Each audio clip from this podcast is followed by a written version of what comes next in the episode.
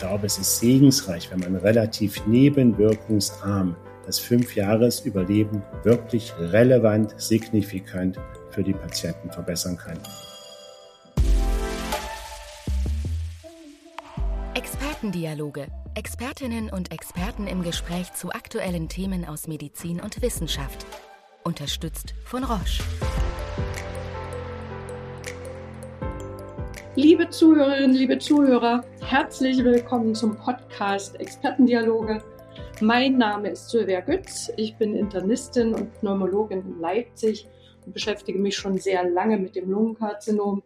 Ich freue mich sehr, mich heute mit Herrn Professor Wolfgang Schütte austauschen zu dürfen. Er ist ebenfalls Pneumologe und ausgewiesener Lungenkrebsexperte in Halle und derzeit als Koordinator für die S3-Leitlinie Lungenkrebs zuständig. Wir wollen heute über die Therapie beim operablen, nicht kleinzelligen Lungenkarzinom sprechen, weil es hier gerade sehr vielversprechende Entwicklungen gibt. Wir wollen heute die Therapieoption in der adjuvanten Situation, also nach einer Operation besprechen. Das ist auch notwendig, weil diese Patienten sehr häufig einen Rückfall erleiden. Ja, Vielen Dank für die Begrüßung. Ich kann hinzufügen, dass ich die S3-Leitlinie nicht alleine mache, sondern Silvia Gütz, die stellvertretende Koordinatorin ist, wir also gemeinsam in der letzten Zeit hart daran gearbeitet haben. Und natürlich sind auch die operablen Stadien ein ganz wichtiges Kapitel. Und die Neuerungen, die wir jetzt besprechen können, sind auch in der S3-Leitlinie eingebaut. Und ich finde, Silvia, das ist extrem wichtig, was du gesagt hast, weil ja die operablen Stadien bis jetzt für uns eher unzufrieden zu behandeln waren. Der Chirurg macht eine sehr gute Arbeit, operiert den Tumor heraus und dann gibt es abhängig vom Stadium eigentlich mehr oder weniger gute Überlebensdaten. Und seit den Nullerjahren hat sich die adjuvante Chemotherapie etabliert. Aber das Fünfjahres-Überleben verbessern wir dadurch um etwa vier Prozent. Wenn man sich das mal überlegt, wir müssen 100 Patienten mit einer Chemotherapie behandeln, die möglicherweise Nebenwirkungen macht um eventuell vier Prozent der Patienten zu helfen. Warum sage ich eventuell? Weil dann nach sieben und acht Jahren das nicht mehr so eindeutig ist, ob es diesen Vorteil wirklich noch gibt. Sodass es hier, glaube ich, einen extremen Need gibt, die Situation zu verbessern.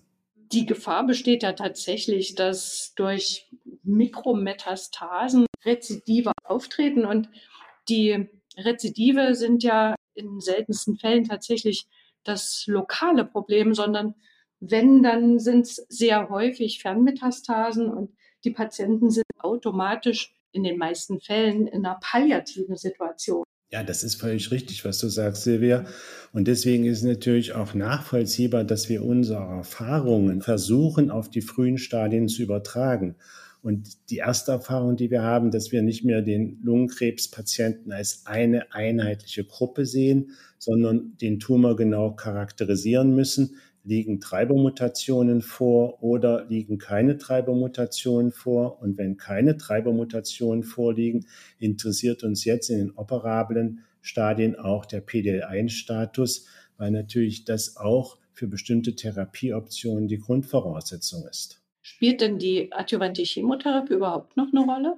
Naja, diese Frage ist vollkommen berechtigt, aber im Moment spielt sie noch eine Rolle, weil die entsprechenden Studien nämlich immer so durchgeführt wurden, dass die Patienten erst noch eine adjuvante Chemotherapie bekommen haben. Die modernen Optionen verbessern das Überleben so deutlich, dass ich finde, dass man sie unbedingt einsetzen muss. Aber die Adjuvante Chemotherapie muss gemacht werden, aber ich verkürze sie meistens auf zwei Zyklen. Mittlerweile sind ja viele Kollegen gut darüber informiert, was äh, Immuntherapie tatsächlich bewirkt. Aber vielleicht könntest du trotzdem mal ganz kurz schildern, äh, gerade in der adjuvanten Situation, auf welcher Grundlage wir die Immuntherapie machen. Du hast das ja schon geschildert, dass unser Ziel ist, Mikrometastasen zu beseitigen, die in vielen Fällen schon da sind.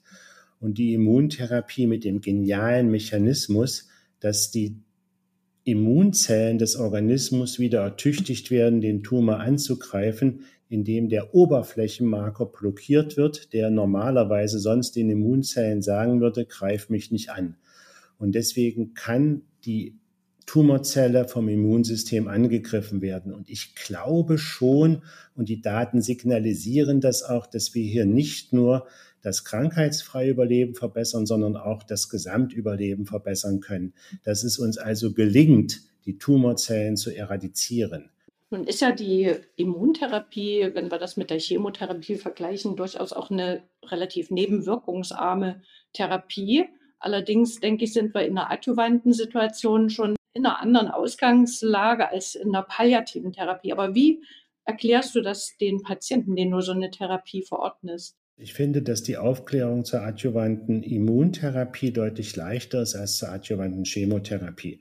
Wir haben relativ viel seltener schwere Events. Und wenn, können wir dann die Therapie ja auch beenden. diese ganzen autoimmunen Phänomene, die auftreten, mit denen wir jetzt übrigens auch in den letzten Jahren schon gelernt haben, umzugehen, auf die wir sensibilisiert sind, wenn die auftreten, sage ich dem Patienten, können wir natürlich die Therapie beenden. Aber jetzt mal ganz konkret, also welche Patienten hättest du jetzt im Auge? Welche Stadien, wie müssen die Patienten beschaffen sein? Welchen Patienten empfiehlst du tatsächlich diese adjuvante Immuntherapie? Ab Stadium 2a würde ich die adjuvante Immuntherapie ganz eindeutig empfehlen und umso intensiver, je höher das Stadium ist. PDL1 scheint ja ein ganz wichtiger Marker dafür zu sein. Spielen andere Marker auch eine Rolle? Also im Moment muss ich sagen, würden bei mir andere Marker keine Rolle spielen. PDL1 scheint ja momentan tatsächlich der beste verfügbare Prädiktor für die Wirksamkeit einer Immuntherapie zu sein, zumindest auch in der adjuvanten Situation.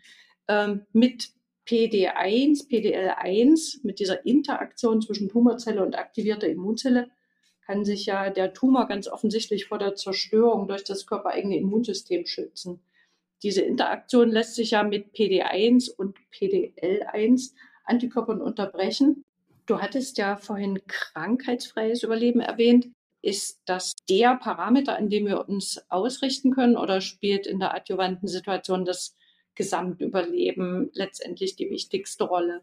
Also ich bin schon der Meinung, dass wir hier auf das Gesamtüberleben gucken müssen. Das krankheitsfreie Überleben ist erstmal ein Indiz, dass irgendetwas passiert, auch was Gutes für die Patienten. Zum Beispiel das krankheitsfreie Überleben im Gehirn mit Hirnmetastasen hat sicherlich einen echten Wert. Nun haben wir ja die Testung, ja, spielt ja jetzt zunehmend in den frühen Stadien eine Rolle. In den äh, fortgeschrittenen und metastasierten Stadien ist, ist ja schon eigentlich Standard. Eigentlich möchte ich mal betonen. Wie handhabt ihr die Testung grundsätzlich in den frühen, in den lokal fortgeschrittenen, in den äh, metastasierten Stadien? Also die Testung hat jetzt den ganz großen Stellenwert und wird ganz regelmäßig durchgeführt. Im metastasierten Stadium ist es ja auch ein Qualitätskriterium von Lungenkrebszentren, wie hoch die Testrate ist. Da kriegt im Normalfall jeder, der therapiefähig ist, auch eine Testung. Und jetzt wird das konsequent in den frühen Stadien auch durchgeführt. Da ist es ja auch viel leichter. Man hat ordentliches Tumormaterial durch die Operation. Es ist überhaupt kein technisches Problem. Man hat auch die Zeit, die Patienten bekommen erst ihre adjuvante Chemotherapie, die dauert acht Wochen. Da kann man das alles wegschicken, auf die Ergebnisse warten und dann das weitere Behandlungskonzept festlegen. Besprichst du die Testung und die daraus eventuell resultierende Therapie auch schon im Vorfeld der Operation mit den Patienten? Oder wie motivierst du die Patienten dann im Anschluss nach der Operation an eine weiterführende Therapie? Ich würde das eher auf das Gespräch nach der Operation beziehen, wo ich das genaue Stadium kenne, sodass ich dem Patienten nach der Operation sage, an dem Tumormaterial werden die entsprechenden Untersuchungen durchgeführt. Wir beginnen jetzt erstmal mit der adjuvanten Chemotherapie und abhängig von den Optionen, die sich aus der Testung ergeben, erfahren Sie dann, wie es weitergehen könnte und was ich Ihnen empfehle, wie weiter behandelt wird. Und das wird ja auch im Tumorboard besprochen. Diese Festlegungen werden ja nicht alleine gemacht, sondern die, dafür gibt es einen Tumorboard-Beschluss. Wie muss man sich das genau vorstellen? Wie läuft das bei euch in Halle? Ja, das ist einmal pro Woche und es werden alle Patienten postoperativ vorgestellt. Manchmal haben wir dann schon die molekularen Marker und den PDL1-Status, manchmal nicht. Und dann wird eine Tumorboard-Empfehlung ausgesprochen, die wird dem Patienten vorbestellt und wenn der Patient es möchte, bekommt er es so und wenn der Patient es nicht möchte, wird die modifiziert. Gibt es denn etwas, was du unseren Zuhörern und Zuhörerinnen noch auf den Weg geben möchtest? Ja, also ich muss sagen, was ich auf den Weg geben möchte, ist, dass diese Entwicklung aus meiner Sicht sensationell ist. Wir haben im Stadium 4 durch die Immuntherapie und durch die zielgerichteten Therapien wirklich beeindruckende Überlebensdaten, nicht für alle Patienten, das muss man ganz klar sagen, aber für einzelne Patienten erreicht.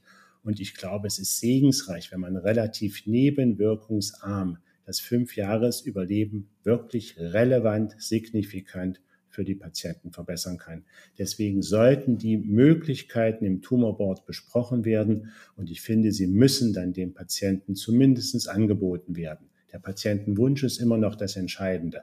Aber ich glaube, wir sollten es guten Gewissens dem Patienten unbedingt anbieten. Wir hatten ja schon eingangs gesagt, dass wir mit dem bisherigen Standard eigentlich nicht ganz glücklich sind und sehr, sehr froh darüber sind, dass sich gerade in den frühen Stadien nun auch wirklich was nach vorn bewegt. Und wir können eigentlich nur an alle appellieren, tatsächlich die Patienten in Zentren behandeln zu lassen, die Testung durchzuführen und alles, was nun schon möglich ist, auch den Patienten zugutekommen zu lassen.